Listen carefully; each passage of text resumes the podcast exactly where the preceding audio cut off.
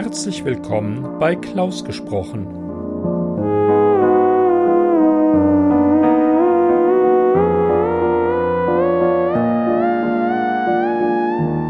Am Mikrofon Klaus Neubauer.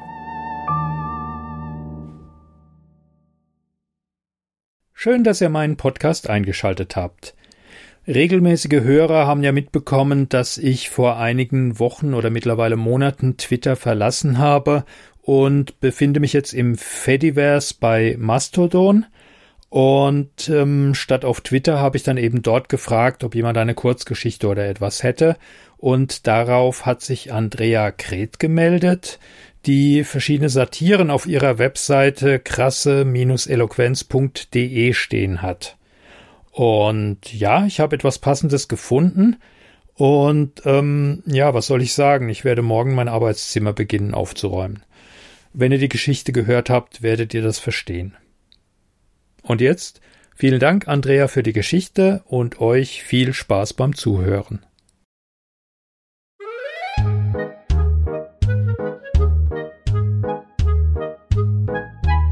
Der Tag, an dem meine Putzfrau mich verließ.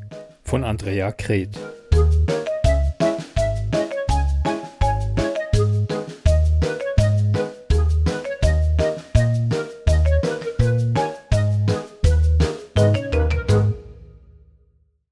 Sie tat es ohne Vorwarnung, auf die feige Art. Als ich abends von der Arbeit kam, lag ein Zettel auf dem Tisch Andrea, das mit uns hat keinen Sinn ich gehe. Und dann noch irgendwas davon, dass in meiner Wohnung alles so alt sei. Um von seiner Putzfrau verlassen zu werden, muss man eine gehabt haben, genau. Nein, ich bin nicht reich. Ich bin bloß als Studentin in diese Wohnung gezogen und sah mich bereits von Anbeginn mit folgenden Tatsachen konfrontiert. Die Tür vom Bad schloss nicht richtig. Dort gab es kein Fenster und auch keinen Abzug. Egal. Die einfach verglasten Scheiben im Wohnzimmer waren so dünn, dass es sich im Winter wie in Sibirien anfühlen würde. Nicht so schlimm. Der Ikea-Teppich reichte nur bis zur Hälfte des Raumes, weil vorausschauendes Kaufen nicht so mein Ding war, hm, naja, und sie den Teppich anschließend nicht mehr auf Lager hatten. Kein Drama, das würde ich überstehen. Ich wollte in dieser Kleinstwohnung ohnehin nur kurz bleiben. Daraus wurden zwölf Jahre, und auch dann ging ich erst, als der Vermieter mich wegen Eigenbedarf rausschmiss. Sein Sohn käme aus China zurück und hätte gern was zum Wohnen. Dieser Sohn berichtete mir später, dass der Bunker direkt neben dem Gebäude zu einem High-Class-Wohnbau umfunktioniert würde. Jeden Morgen hörte er die unscheinbare Tröte, die eine erneute Explosion ankündigte. Passanten wurden an der Straße angehalten, der Verkehr kurzzeitig lahmgelegt, weil man zwei Wände des Bunkers sprengte. Man wollte den künftigen Bewohnern ein paar Fenster gönnen. Dafür musste die altehrwürdige Firma Amadeus Schliemann weichen, die mich zwölf Jahre meines Wohnens dort begleitet hatte. Kein Ausblick mehr auf Sand und Baustoffe, kein Scheinwerfer, der in aller Herrgottsfrühe in mein Fenster schien, keine Motorsäge arbeiten um sechs Uhr morgens, wenn ich mitten in meiner REM-Phase war. Doch kommen wir zurück zu den Anfängen. Ich war in diesem Zuhause quasi auf dem Sprung, wollte gleich wieder weg. Wer wird denn da groß putzen? Das Fett von der Asbach-Deckenlampe schaben. Wie es dorthin gekommen war, bleibt mir bis heute ein Rätsel. Wer wird zu tiefe Einblicke ins Klo gewinnen wollen? Ich gewöhnte mir eine unbekümmerte Einstellung an und ließ nach dem vierten Jahr einfach niemanden mehr in meine Wohnung oder maximal bis ins Wohnzimmer. Die Küche erklärte ich zur Tabuzone, Zutritt nur in Ausnahmefällen und bei gedimmtem Licht. Irgendwann begann man sich in meinem Freundeskreis zu wundern, dass ich jedes Mal aufsprang, wenn jemand etwas im Hausmüll entsorgen wollte. Lass mal, ich mach das schon. Es war an der Zeit zu handeln. Ich wurde ganz dekadent. Man lebt nur einmal und bestellte für meine Einzimmerwohnung über Bekannte eine Reinigungskraft. Eine echte und wahrhaftige. Ihr Auftrag? Mein Heim sollte noch vor Weihnachten wohnlich werden. Das große Wohnzimmer könne sie vernachlässigen und solle ihren Fokus auf die Küche legen. Gesagt, getan. Bereits zwei Stunden nach Arbeitsbeginn erhielt ich einen Anruf im Büro von meinem eigenen Telefon. Liane, so der Name der Putzfee, die meine Wohnung verwandeln sollte, hätte die Lage unterschätzt. Das jahrhundertealte Fett ließe sich nicht so einfach vom Küchenboden schrubben, sie würde die doppelte Zeit benötigen. Da übertrieb sie natürlich ein wenig. Das Fett war nicht seit Hunderten von Jahren dort, sondern höchstens seit zehn. Ich ließ das Argument trotzdem gelten. Und, ach ja, sie hätte meine japanischen Slipper angezogen, um nicht barfuß auf der Fettschicht auszurutschen. Die Slipper wanderten am Abend direkt in den Müll, weil von allen Seiten eine undefinierbare dunkle Masse an ihnen klebte. Dass sie eine meiner Tütensuppen gegessen hatte, unvorhergesehener Hunger, vergab ich ihr ebenfalls und hätte ihr dankbar auch noch die Hand geküsst, als die Schränke beim Aufmachen nicht mehr so doll am Griff klebten. Liane wurde zu einer festen Institution in meiner Wohnung, kam alle zwei Wochen und sollte sie in fünf Stunden auf Vordermann bringen. Und wenn ihr noch Zeit blieb, führte sie weitere Schönheitsreparaturen aus. Die besagten Küchenschränke mit den roten 50er Jahre Griffen sahen zum Beispiel so angekrabbelt aus.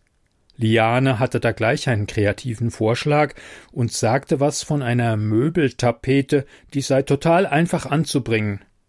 Ich gab bei ihr eine neutrale Möbeltapete in Auftrag und ging zur Arbeit um bei meiner Rückkehr festzustellen, dass die Schränke mit einem Bambus imitierenden Muster von nicht näher definierbarer brauner Farbe beklebt waren. Die Illusion wirkte aus hundert Metern Entfernung fast perfekt. Weiß hätten sie nicht gehabt, schrieb mir Liane per SMS. Und aufgrund meiner japanischen Latschen hätte sie bei mir eine Affinität zum asiatischen Raum vermutet und ob es okay sei, dass sie von meinem Pilo Chun Tee getrunken hätte. Sie sei plötzlich so durstig gewesen. Ich kam gut klar mit Liane. Meine Hütte ließ sich sehen. In fünf Arbeitsstunden vollbrachte Liane für steuerfreie 50 Euro auf den 29 Quadratmetern wahre Wunder. Das sah mein damaliger Freund Marvin anders. Marvin war das, was man wohlwollend als Lebemann bezeichnete. Ich glaube, er hatte seit seinem dreißigsten Lebensjahr keinen Job mehr gehabt. Und das war schon ein Weilchen her. 22 Jahre, um genau zu sein. Nun hatte Marvin in seinem einzigen Job, den ich mal bei ihm herausgehört hatte, als Manager in einem Reinigungsunternehmen nämlich, hört, hört, gelernt, was richtiges Putzen sei. Er zeigte mir die kritischen Stellen an der Badgarnitur, sagte was von Kennerblick und empfahl mir gleich das passende Reinigungsmittel. Auch wenn er nicht viel Gutes in mein Leben gebracht hat, immerhin hat er bewirkt, dass ich ein klärendes Gespräch mit Liane herbeiführen würde. Ich wollte vor ihm doch nicht als Dummkopf dastehen, der sich Geld aus der Tasche ziehen lässt, während die Putzfrau drei Stunden in der Wohnung in der aktuellen las. Mir war nicht klar, wie ich an diese Konfrontation herangehen sollte. Wo setzte man an? Wie direkt sollte es werden? Oder sollte ich lieber blumig umschreiben? Ich schrieb Liana einen Brief, den ich vor Verlassen der Wohnung auf den Tisch legen wollte. Leider erwischte sie mich an diesem Tag im Bett, dank Amadeus Schliemann und seines neu angeschafften Baggers auf dem Hof schon in wachem Zustand. Ich bereitete ihr keine Umstände und verließ eilig, ohne mir die Zähne zu putzen, die Wohnung. Zwei Wochen später war es soweit. Diesmal wollte ich mannhaft sein und wartete auf Liane. Ich erzählte ihr von meinem Freund, der die Wohnung nicht ganz so sauber fand. Ich wüsste zwar nicht genau, was er meinte, gab nur wieder, dass er vom hygienischen Zustand der Wohnräume nicht ganz so überzeugt sei oder so ähnlich. Und es wäre echt toll, wenn sich da was machen ließe. Den Ausgang kennen Sie. Ein Schlüssel auf dem Wohnzimmertisch, daneben der handgeschriebene Trennungsbrief, den ich abends fassungslos in den Händen hielt. Sie hat's nicht einmal persönlich gemacht.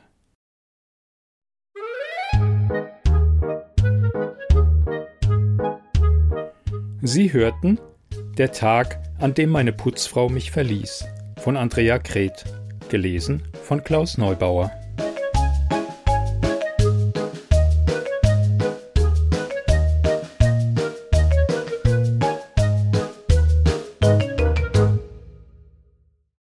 Musik Silly Intro von Alexander Nakarada, Klaus Podcast Intro von Lawrence Owen.